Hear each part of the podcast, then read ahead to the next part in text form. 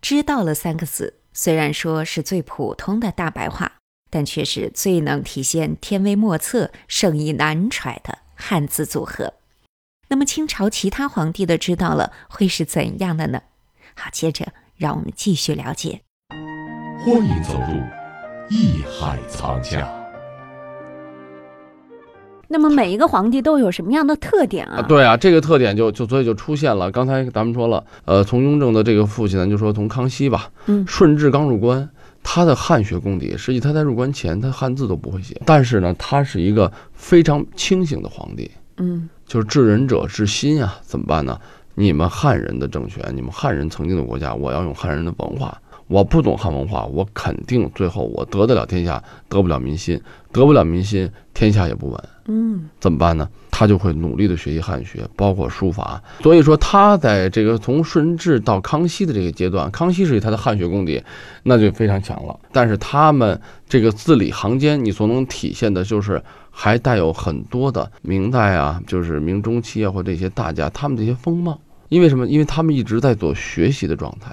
成年以后学习嘛，为了把这自己的这习惯，为了把字写得漂亮，就他在批文的时候。就像他治理国家时一样的，谨小慎微，嗯以安全、社会的平安为主。因为那个时候刚得天下，他是要把这个工作放在第一位。他对文化的学习，对书法的这种认识也是这样模仿。为什么倾城明志啊？啊，明朝什么样？他以前优秀的一些东西啊、体制啊各方面，他要学习，他要了解。但是到了这个雍正和康熙就不一样了，嗯因为这都是从小接受汉文化，嗯，这个在汉文化的环境中，四书五经各方面都读，所以他们在写字的时候，就拿康熙来说，康熙的字如果算作一个规正、嗯浑厚，因为他是一个有学识的，呃，也是一个长寿，而且他很规整，呃一看就是在一种咱们这要按现在来说是学院派，那雍正呢就变成了一种什么刚正，他的字里面已经有个性了，独特、标新立异。所以说，雍正的字呢就不像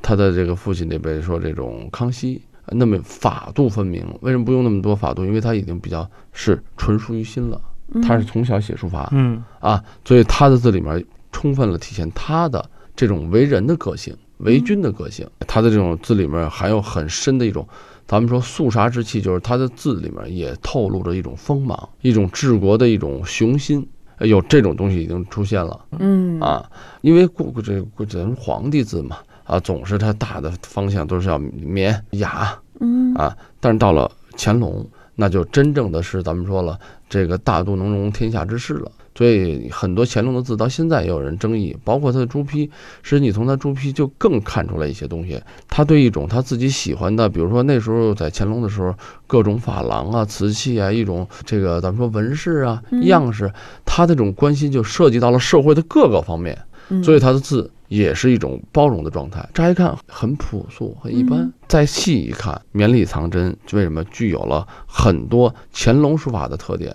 什么叫乾隆书法的特点是什么？那就是一种真正的，咱们说叫做官体字。嗯这种官体字不是广格体，广格体是那种咱们说了举的特是规对整啊，那那那种规整的是以清楚、嗯以漂亮、以工整为第一目的。但是乾隆的字是以心境取胜。嗯，嗯，德亮，你有不同的看法吗？我没什么不同看法，我嗯觉得乾隆的字儿写的非常好，嗯。但是往后就难说了。因为啊我也没看过很多啊，在网上就看过那个光绪的那个知道了啊，很明显就是这蹒跚学步的那种书法状态，嗯就是我们小学生啊特特嗯一笔刚一学画写字儿一是吗笔一画写的知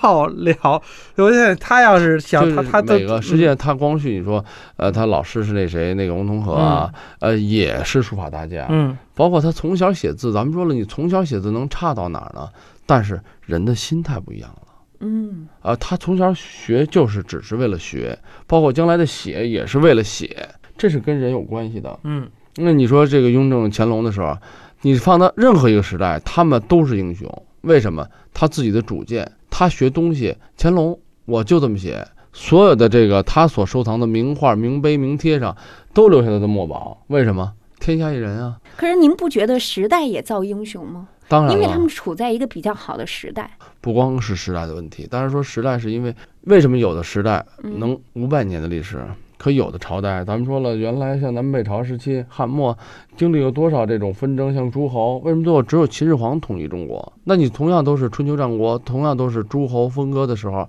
为什么只有秦始皇成功了？这叫时势造英雄，英雄造时势。对，我们不是什么英雄主义历史观，但是也不能否认这个特殊的历史对人物对历史做的贡献啊。哎呀，我说这话说的太严 肃了，这话说太到哲点学儿了。咱还是那还是说这个这德亮雍又雍正朱熹又啊，又这说起哲哲学哎了，雍正朱熹好玩啊。嗯，呃，我还看过，就在网上有好多人，因为好多那个可能也是受后宫剧的影响，好嗯多特喜欢雍正的小姑娘、小小子们，嗯，在网上。因为其实过去我小时候对雍正的感觉就是还是觉得尖刻有余，狠辣有余，嗯宽厚不足。但是因为现在这后宫的这个宫斗剧可能也是有关系，好多人特喜欢四雍爷热正，哎， 特喜欢雍正，完了就翻出了好多雍正的那个朱批，不过这个事儿嗯看着也确实好，不，这个事儿呢，就是什么呀？就是很多历史为现在的政治服务了。雍正，我为了塑造一个反面的，我我说康熙，说乾隆啊，人家执政这么长时间有这么多当时的政绩，我不说。那雍正你呢，又杀这个，又弄文字狱啊，等等啊。好，历史人物被现实所用，所以说呢，就造成了传统的人对雍正根本就没一个正确的看法。但是现在反过来，有时候也有点过。那历史上本身，别忘了他的地位是个皇帝，嗯他没有跟功夫，一年都能写几十万字的批文的人，还不算他什么，还不算他正式的写的一些文字，只是他的批示的话，那你说他什么时候跟后宫缠绵去啊？他绝对是一个身体力行、勤勉的皇帝。没有时间呢。啊，那这种东西状态下，你把一些附会的东西，咱们现在啊讲历史，首先就得去了解历史，而且了解的是正史，而不能说很草率的，就是说，呃，这个有什么野史，咱们都当成历史去谈。所以德亮有了辩证的看法哈，你嗯认为怎么样啊？你看他那个有一个我印象特深，有一朱批，嗯，头了就是肯定就是官员很规整的管个体的那个说这事儿的那个奏折，嗯他批的是什么？尔等若不负朕，朕终不负尔等。须知朕是天下第一什么大性情的皇帝也，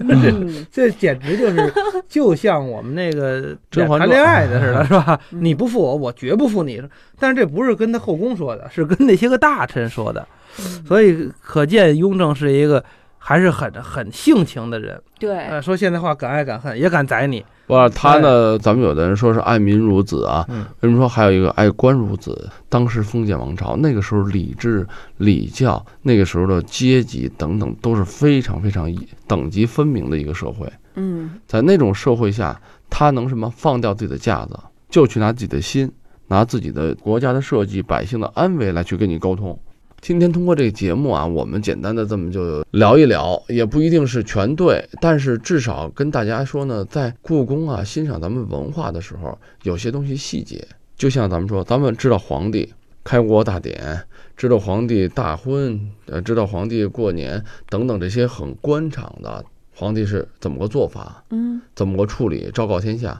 但是皇帝的朱批就是一对一的这种批示，这种交流，实际上这是在干嘛？他也很希望有人交流，但是老祖宗的规矩是不能跟女人谈正事的。可他身边你说除了后宫，那还跟谁说呀？怎么办呢？在批示过程中，这也是一种交流。嗯，甚至是最直白的交流，因为很多奏折上来以后，当然有报喜的，嗯那还有更多是报忧的。真正负责任的官员，报喜只是通知，嗯皇帝就会说知道了了，最多顶多是啊，你干得不错，嘉奖，御赐一个我的一个小玩意儿，那这就是对他的嘉奖。皇帝的东西给你，等同于什么？等同于皇帝亲自到你这儿了嗯，啊！所以说这见个字如面，啊，所以说这些东西都不是问题。但是更重要的就是，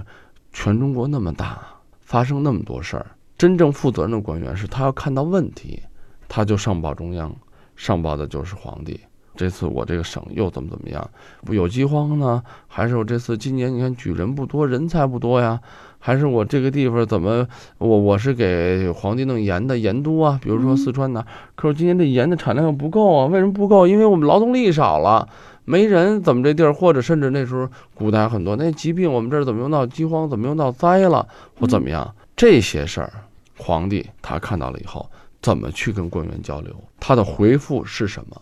就像我说的，咱们就能看到了一些通过点滴看到皇帝的内心，反而呢，就是我觉得能更深刻的，也是更全面的我觉得是对古代的这个咱们说大一点儿，对整个封建社会那种君主他对治国的一种方式方向，包括一种他的自己的理念啊等等的一种了解。这里是《艺海藏家》。感谢您收听本期《艺海藏家》，欢迎关注我们《艺海藏家》节目同名公众号，这里会有节目同期录音以及文字、图片内容供您随时欣赏了解。我是永峰，代表制作人王鑫，感谢您的收听和关注，下期我们再会。本内容由喜马拉雅独家呈现。